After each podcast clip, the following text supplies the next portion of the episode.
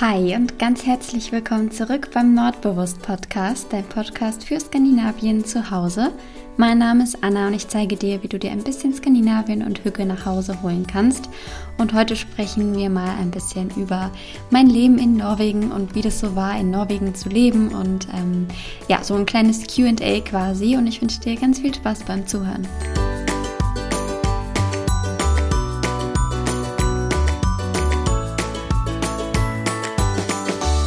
Ja, hier ist heute so ein richtig grauer und kalter Wintertag. Ich bin eben gerade von draußen wieder äh, rein hier nach Hause gekommen und bin noch ganz durchgefroren. Deswegen habe ich es mir jetzt hier ähm, richtig schön gemütlich gemacht mit einer großen Tasse ähm, Weihnachtstee. Und zwar heißt der Tee äh, Winterzeit und schmeckt nach Punsch mit gebrannter Mandel. Ähm, schmeckt sehr, sehr gut, also kann ich dir auf jeden Fall empfehlen. Meine Wintertees sind bislang alle von ähm, Mesma, habe ich glaube ich schon in der letzten Folge gesagt. Und mit dieser Tasse ähm, sitze ich jetzt hier mit einem Wärme-Kirschkernkissen auf dem Schoß und einer Decke um die Schultern. Und ich habe mir hier jetzt gerade schon überall die Kerzen angezündet, denn draußen wird es so langsam schon ähm, dunkel, also es ist schon am Dämmern und ähm, ja, wie ich finde, eine sehr, sehr hügelige Atmosphäre und perfekt, um äh, jetzt hier ein bisschen mit dir zu quatschen und zwar heute über ein sehr, sehr schönes Thema, wie ich finde. Also ich freue mich total drauf, ähm, jetzt die Folge aufzunehmen. Und zwar sprechen wir heute über mein Leben in Norwegen.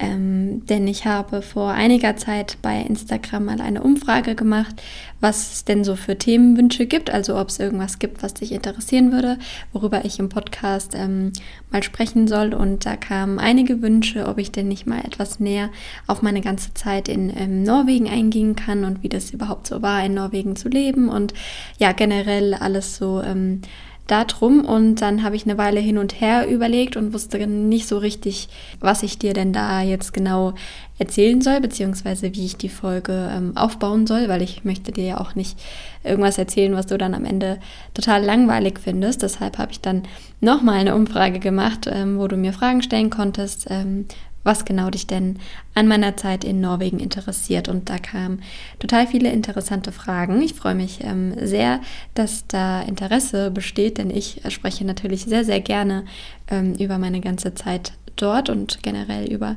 Norwegen ja sowieso. Und ich habe mir überlegt, dass wir das Ganze so ein bisschen QA-mäßig aufbauen, aber ich die Fragen ähm, in dieser Reihenfolge beantwortet, dass ich so ein bisschen anhand dessen auch ähm, meine Geschichte erzählen kann, quasi. Also, dass wir so ein bisschen chronologisch an die Sache rangehen. Und ich weiß nicht, ob ich ähm, in dieser Folge jetzt alle Fragen beantworten kann oder werde, je nachdem, wie ausführlich ich ähm, auf die jeweiligen Fragen eingehe. Aber das ist überhaupt nicht schlimm. Ich habe mir nämlich überlegt, dass wir dann einfach quasi noch einen Teil 2 und Teil 3, je nachdem, wie viele Fragen es von dir gibt, ähm, noch dazu machen werden. Also heute ist dann sozusagen Teil 1, der Beginn meiner äh, ganzen Norwegen-Zeit. Und ähm, genau, wenn jetzt während dieser Folge vielleicht noch Fragen aufkommen sollten von dir, dann ähm, würde ich sagen, ich mache einfach nochmal eine Umfrage dann, bevor ich die nächste Folge aufnehme, wo du mir deine Fragen stellen kannst. Und falls du kein Instagram hast, dann kannst du mir natürlich auch immer eine Mail schreiben an hey@nordbewusst.de und dann nehme ich da ähm, deine Fragen auch mit auf. So, heute soll es also, wie gesagt, erstmal so um den Anfang gehen. Und da passt die erste Frage nämlich auch perfekt. Und zwar kommt die von der lieben Steffi. Und Steffi hat mich gefragt, mich würde interessieren, wie es überhaupt dazu kam. Ähm, ich würde sagen, wir fangen einfach mal ganz vorne an. Und zwar wollte ich nämlich schon immer nach ähm, Norwegen auswandern. Also ich hatte nicht nur den Traum, da mal Urlaub zu machen, sondern ich wollte oder wusste, dass ich definitiv äh, dort mal ähm, leben möchte. Und ich kann mir bis heute nicht erklären, woher dieser Wunsch kam. Also wir sind keine Familie, die dort immer Urlaub gemacht hat oder irgendwie sowas, weil da ähm, kommt es, glaube ich, bei den meisten her, also diese ganze Skandinavien-Liebe, dass sie vielleicht immer mit den Eltern dort ähm, Urlaub gemacht haben. Das war bei uns äh, tatsächlich nicht so. Generell war Skandinavien überhaupt nicht so wirklich im Gespräch. Also ich habe wirklich keine Ahnung, woher das kommt, aber ich ähm, wusste schon immer, dass ich ähm, nach Skandinavien gehöre und hatte das auch immer so im Hinterkopf. Also ich habe den Gedanken daran nie ähm, verloren. Ich hatte mir auch damals schon mit YouTube-Videos versucht, die Sprache beizubringen und all sowas. Also ja, da gab es ja noch nicht so viele Möglichkeiten, wie es äh, die heute gibt, aber ja, auf jeden Fall war das schon immer so ein bisschen in meinem Hinterkopf, aber ich habe es dann während der Schulzeit auch wieder ähm, ja so ein bisschen aus den Augen verloren, bis dann das Jahr 2015 kam. Das war nämlich für mich ähm, nicht ganz so schön im Vergleich zu den anderen Jahren, ähm, denn ja, ja, das war halt so das Jahr, wo ich ähm, mein Abi gemacht habe, also die Schule beendet habe und dann nicht wusste, was ich jetzt machen soll. Also gefühlt hatten alle meine Freunde schon ähm, eine Idee oder wenigstens einen groben Plan und ich stand da und wusste überhaupt nicht, wie es jetzt mit mir weitergehen soll. Dann ähm, ist auch noch meine erste Beziehung in dem Zeitraum in die Brüche gegangen, äh, was natürlich auch nicht so schön war für mich. Und ähm, ja, ich habe dann mich auf ganz viele Studienplätze beworben, also alles Mögliche, alle möglichen Themengebiete. Und obwohl äh, mein Abi eigentlich gar nicht so schlecht war, habe ich nur Absagen bekommen. Also ausnahmslos nur Absagen. Ich habe keine einzige Zusage bekommen und ich habe wirklich mich auf viele Studienplätze beworben.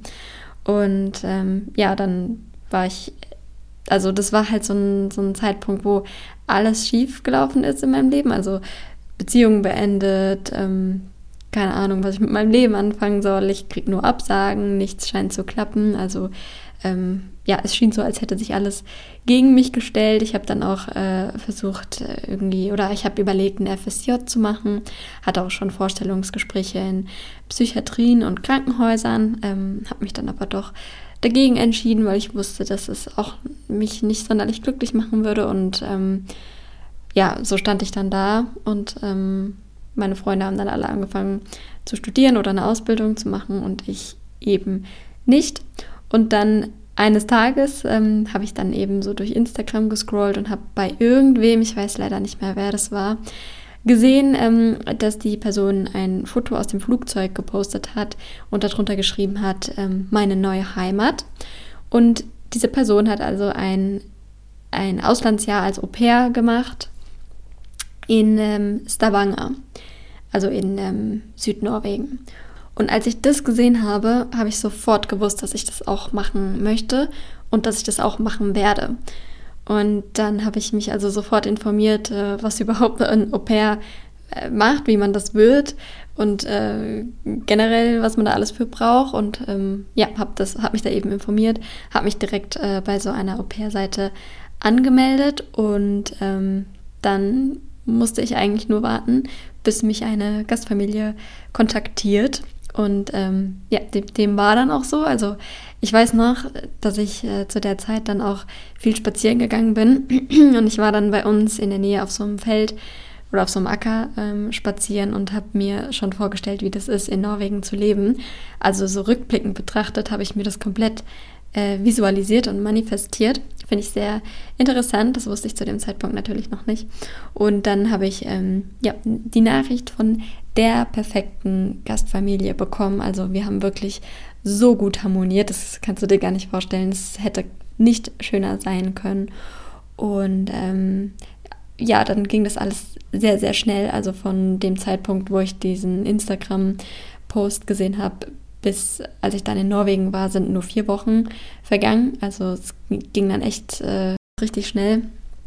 Und ähm, ja, dann war ich vier Wochen später schon in Norwegen. Und ich glaube, das hätte keiner aus meinem Umfeld wirklich geglaubt, als ich äh, mich, als ich erzählt habe, dass ich mich da angemeldet habe und dann, dass ich äh, vier Wochen später dann auch schon da war. Also es war wirklich so, dass wir uns gesucht und gefunden haben, denn ähm, wir waren ja beide zu spät dran, sozusagen. Also die meisten Au pairs gehen immer so im August, September, eben nach der Schule halt.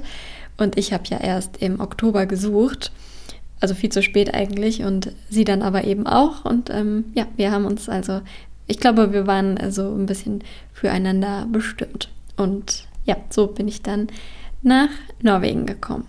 Dann können wir nämlich auch schon direkt zur zweiten Frage kommen. Die kommt von Anna und Anna fragt, wie sah dein Tagesablauf aus und was waren deine Aufgaben? Ähm, ja, also wie gesagt, war ich als Au pair dort und ähm, Au pair bedeutet eben, dass man eine Unterkunft und eine Verpflegung gestellt bekommt und im Gegenzug dann eben auf die Kinder aufpasst. Also man wird quasi ein Teil der ähm, Familie und wohnt mit der Familie zusammen im Haus und kümmert sich eben um die Kinder und macht sowas und darf eben dafür dann da äh, wohnen. Und wie gesagt, hätte es mit meiner Familie gar nicht besser passen können. Wir waren sowas von auf einer Wellenlänge. Das äh, ist echt krass, so rückblickend. Und ja, wir haben in der Nähe von Oslo gelebt und ich hatte drei Kinder, auf die ich aufpassen musste, beziehungsweise eigentlich nur wirklich eine. Also meine Gastfamilie bestand aus drei Kindern und zwar im Alter von sieben, elf und 18. Ja, und was waren meine Aufgaben? Also hauptsächlich war ich für Ingeborg zuständig. Ingeborg ähm, war die zu der Zeit siebenjährige und ähm, ja, ich sollte dann eben sie zur Schule bringen. Wir sind dann immer runter zur Schule gelaufen, haben noch ihre Freundin abgeholt.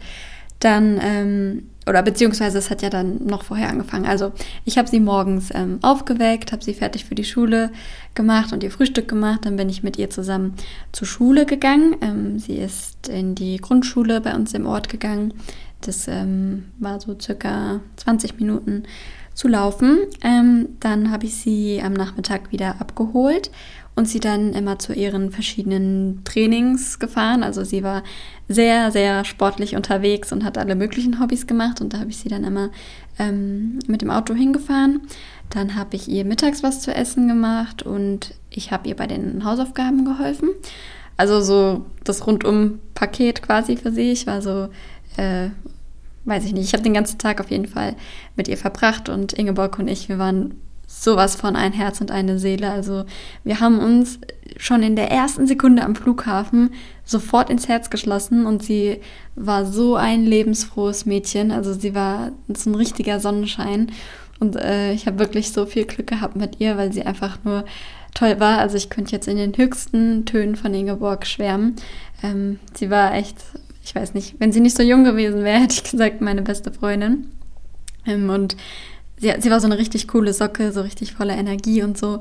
Und meine Gastmutter und ich, wir haben immer gesagt, wir würden so gerne mal mit Ingeborg später feiern gehen. Irgendwie in so einen Club oder so, weil die war so eine, so eine Granate irgendwie. Die, also richtig cool, ein richtig cooles Mädchen. Ähm, mal gucken, ob sich das vielleicht irgendwann noch realisieren lässt. Das wäre auf jeden Fall witzig.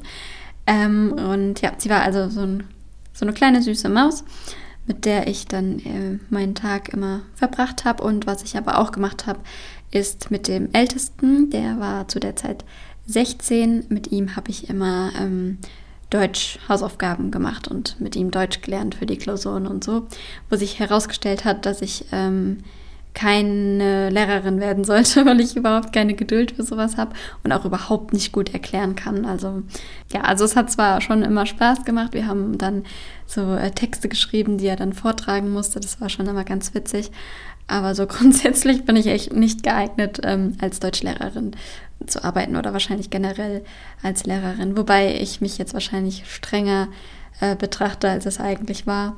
Aber ja, also meine Aufgabe mit ihm war auf jeden Fall immer die Deutschhausaufgaben zu machen, weil in Norwegen ähm, haben viele die Möglichkeit, ähm, Deutsch in der Schule zu lernen. Also ich weiß nicht, ob du das wusstest, aber es, tatsächlich können sehr, sehr viele NorwegerInnen Deutsch sprechen. Ähm, das gibt es wohl da irgendwie schon immer in der Schule. Also zum Beispiel meine ähm, norwegischen Großeltern sozusagen, Gastgroßeltern, die konnten auch äh, beide Deutsch und die konnten sogar ziemlich gut Deutsch. Also wenn ich jetzt meine Spanischkenntnisse aus der Schule mit der ihren Deutschkenntnissen vergleiche und die sind ja noch mal äh, deutlich älter als ich, dann können die so viel besser Deutsch als ich Spanisch. Ich könnte eigentlich, ehrlich gesagt, kann ich gar nichts mehr auf Spanisch. Deswegen ähm, sehr bewundernswert, wie gut die beiden noch Deutsch konnten. Ähm, also ja, so als Randinfo ganz viele Norweger können auch ähm, Deutsch. Zumindest ein bisschen. Ja, und ähm, den Elfjährigen, den habe ich dann auch immer zum Fußballtraining gefahren. Also sprich, ich hatte einen relativ entspannten Alltag, da bin ich auch sehr, sehr froh drum. Ähm, ich habe dann, wenn die Kinder in der Schule waren, quasi Freizeit gehabt. Ich habe dann immer noch die Küche aufgeräumt und durchgesaugt und sowas, aber das ist ja alles äh, nicht der Rede wert und ich habe dann ganz oft die Zeit genutzt, während die Kinder in der Schule waren und bin nach Oslo gefahren zu meinen äh, Freundinnen dort und die hatten nämlich alle ähm, ein Kleinkind. Also sprich, die konnten nicht einfach mal das Kind irgendwo abgeben und hatten dann Zeit, sondern die äh, waren dann natürlich den ganzen äh, Tag damit beschäftigt und dann habe ich immer meine Freundinnen ähm, in Oslo besucht und wir haben uns dann einen schönen Vormittag gemacht und die Zeit zusammen genossen. Und ähm, ja, es war richtig schön und ich hatte wirklich richtig viel Glück mit meiner Gastfamilie. Achso, was auch noch zu meinen Aufgaben zählte, war ähm, Kamin anzünden und äh, immer genug Feuerholz ins Haus holen und all sowas. Ja, und es hat auch immer ganz gut gepasst. Ich habe ja dann später ähm, ziemlich intensiv äh, Norwegischkurse besucht, weil ich ja eigentlich geplant hatte, dorthin auszuwandern. Ähm, äh, ja, das hat also gut gepasst, dass ich sie dann zur Schule bringen konnte und dann direkt weiter nach Oslo fahren konnte, um dort meinen ähm, Sprachkurs zu absolvieren. Mm, ja, dann die dritte Frage und die kommt von Lisa und Lisa hat gefragt, wie war deine Wohnsituation? Also, ich habe im gleichen, äh, im gleichen Haus gelebt wie meine Gastfamilie und ich hatte da dann ähm, mein eigenes kleines Reich sozusagen. Also neben dem Wohnzimmer ähm, war nochmal so eine kleine Tür. Ich glaube, das war ursprünglich auch mal ein eigener Eingang. Also ich hätte theoretisch meine eigene Haustür gehabt, aber die wurde nicht mehr ähm, als Haustür benutzt. Also das war dann ein Ankleidezimmer. Also ich hatte quasi so meinen eigenen kleinen Anbau sozusagen. Und ähm, ja, da hatte ich so mein eigenes kleines Zimmer, was wunderschön war, also klein, aber fein. Ähm, und äh, sogar mit Blick auf den Oslofjord, also wirklich malerisch wunderschön. Und vor dem ähm, Fenster stand auch ein kleiner Schreibtisch. Und dann konnte ich immer, wenn ich Norwegisch gelernt habe, aus dem Fenster schauen und die Berge sehen und den Fjord sehen und manchmal oder beziehungsweise eigentlich regelmäßig konnte ich sogar Möwen hören. Wer mich kennt, der weiß ja, dass mich das ziemlich glücklich macht und ähm, ja, ich glaube, ich hatte noch nie so einen schönen ähm, Arbeitsplatz. Also das war echt richtig, richtig schön. Das habe ich sehr, sehr ähm, wertgeschätzt. Und ja, in meinem Zimmer stand dann noch ein kleines Bett und ich hatte sogar mein eigenes Badezimmer, was total viel wert ist, finde ich. Also ähm, ich finde das richtig schön, wenn man so sein eigenes kleines Badezimmer hat und sich das nicht teilen ähm, muss. Das wäre jetzt für mich auch kein Ausschlusskriterium gewesen. Aber ähm, ja, wie gesagt, ich habe sehr, sehr ähm, genossen, so mein alles für mich selber zu haben, äh, sozusagen. Und dann hatte ich noch ein kleines ähm, Ankleidezimmer. Wie gesagt, das war früher so der Eingangsbereich. Den haben äh, wir zugemacht mit so Regalen und so. Also beziehungsweise nicht wir, meine Gastfamilie. Daher waren dann eben so Regale und das habe ich dann als ähm, begehbaren Kleiderschrank sozusagen genutzt. Das klingt jetzt äh, busy ähm, fancy, so war es natürlich nicht. Es war alles ganz schlicht und ganz äh, bodenständig und ähm, ja, war, war klein, aber fein. Ich hätte mich gar nicht wohler fühlen können und ähm, es war richtig, richtig ähm, gemütlich dort. Ja, dann gehen wir weiter zu Frage Nummer 4. Meine Freundin schwärmt immer von dem braunen Käse. Mich würde die Käseauswahl in Norwegen interessieren. Ja, darüber musste ich sehr schmunzeln. Deine Freundin meint wahrscheinlich den Brünost. Den liebe ich auch sehr, sehr, sehr. Den habe ich auch direkt an meinem ersten Abend ähm, probieren dürfen mit den Worten, äh, erwarte nicht, dass er nach Käse schmeckt, sonst schmeckt er dir nicht. das weiß ich noch genau. Ähm, ja, ich habe ja schon öfter erzählt, dass ich total anspruchslos bin, was Essen angeht. Also mir schmeckt eigentlich äh, immer alles und ich bin auch immer äh, neugierig und möchte immer alles ähm, sofort ausprobieren. So auch mit dem Brünost und den habe ich natürlich, so wie alles andere in Norwegen, sehr lieben gelernt. Und Brünost ist ähm, eine Kombination aus Ziegenkäse und Karamell, also ja, ziemlich besonders, finde ich. Also man kennt es ja von hier jetzt eher nicht und mir hat es super, super lecker geschmeckt. Wir, wir haben das dann immer, ähm, oder man kann das dann einfach auf dem Brot essen, zum Beispiel mit ähm, Marmelade, also Brünost gibt es entweder als Block, also wie so ein Käseblock oder eben schon fertig in Scheiben äh, verpackt. Aber die Norweger sind ja auch große Fans von ihrem Ustehövel, also von so einem Käsehobel, den ich auch nicht von Deutschland kannte, obwohl das das Praktischste ist, was es überhaupt gibt, um ähm, Käse zu schneiden oder beziehungsweise sich Käsescheiben von so einem Block ähm, abzumachen. Deswegen habe ich mir auch auf jeden Fall einen äh, mit nach Deutschland genommen und könnte auch gar nicht mehr ohne, beziehungsweise jetzt ähm, esse ich ja ähm, kein Käse mehr, aber ähm, als ich noch Käse gegessen habe, war das sehr, sehr hilfreich. Ich benutze das Teil aber trotzdem noch ähm, zum Kochen ständig. Also in Osterhövel kann ich dir sehr empfehlen, wenn du mal in ähm, Skandinavien unterwegs bist, dann äh, leg dir auf jeden Fall einen zu. Und den ähm, Brünost vermisse ich tatsächlich auch sehr. Was ich jetzt aber zum normalen Käse sagen kann, also ich kann da jetzt nur für den Käse sprechen, den ich bisher in Norwegen probiert habe und der war so dermaßen enttäuschend.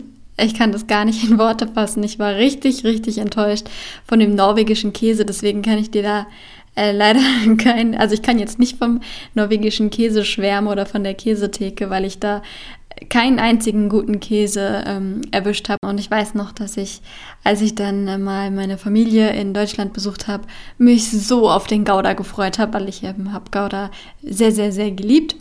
Und das war, oh Gott, das war so lecker, als ich dann wieder in Deutschland war und endlich wieder ähm, ein bisschen würzigeren Käse essen konnte, weil der, den wir zumindest in Norwegen hatten, der war total lasch, der hat eigentlich nach gar nichts geschmeckt, der hat gefühlt gar nicht gereift oder keine Ahnung, ich kenne mich mit Käse nicht sonderlich aus.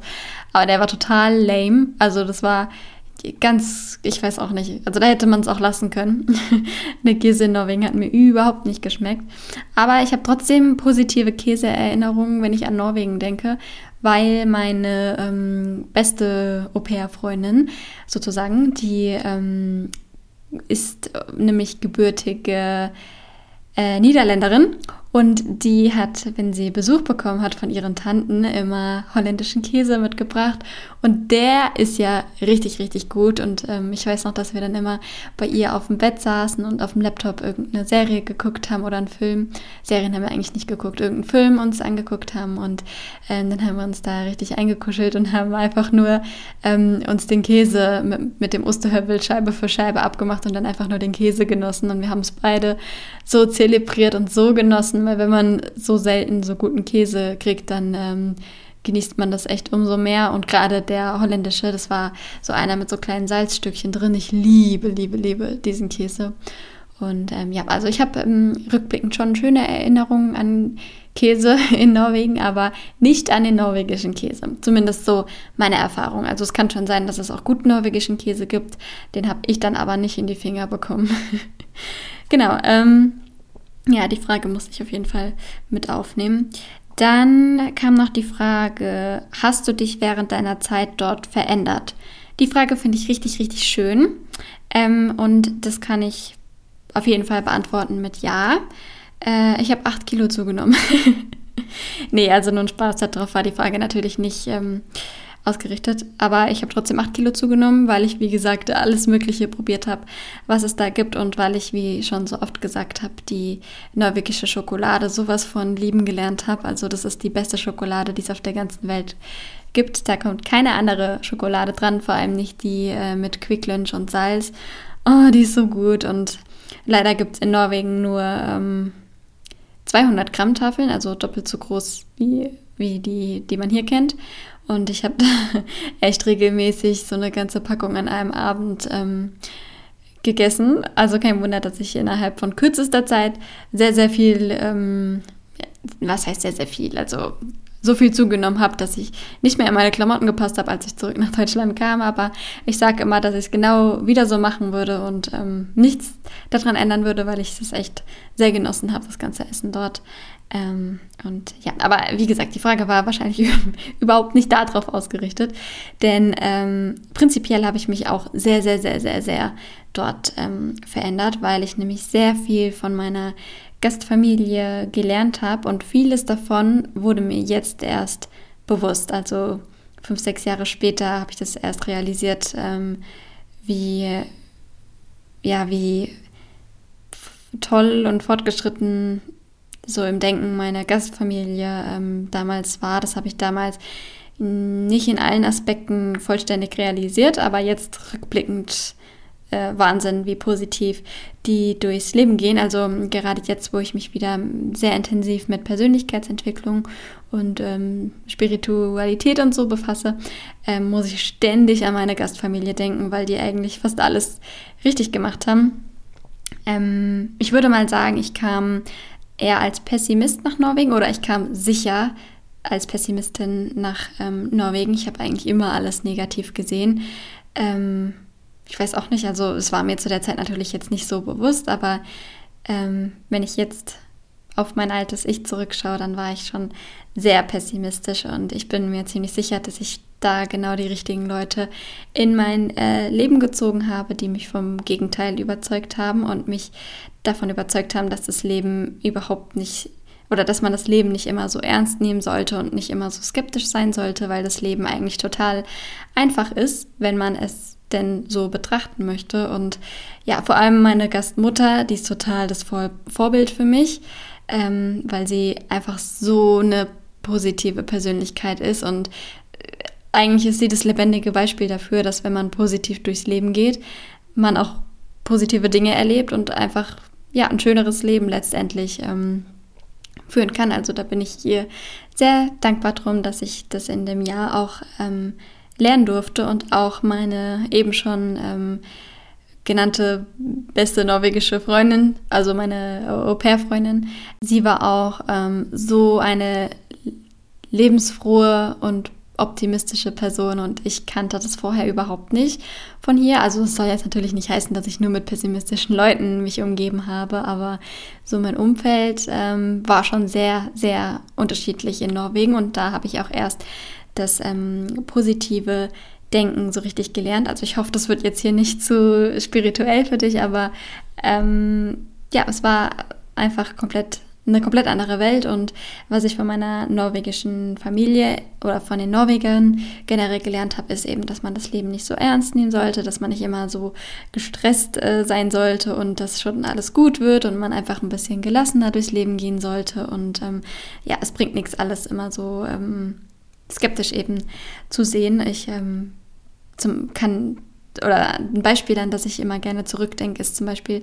dass ich ja eigentlich in Norwegen bleiben wollte, um dort zu studieren, obwohl ich ja die Sprache gar nicht fließend konnte. Also ich hatte ja kein Muttersprachniveau. Und obwohl dem so war, hat meine Gastmutter eben direkt gesagt, also sie hat überhaupt nicht dran gezweifelt, sie hat direkt gesagt, ja, das ist eine richtig schöne Idee und wenn das deine Leidenschaft ist, dann mach das auf jeden Fall und ähm, du kannst auch bei uns wohnen bleiben. Warum machen wir das nicht einfach so? Also so großzügig, ich hätte, also ich weiß auch nicht.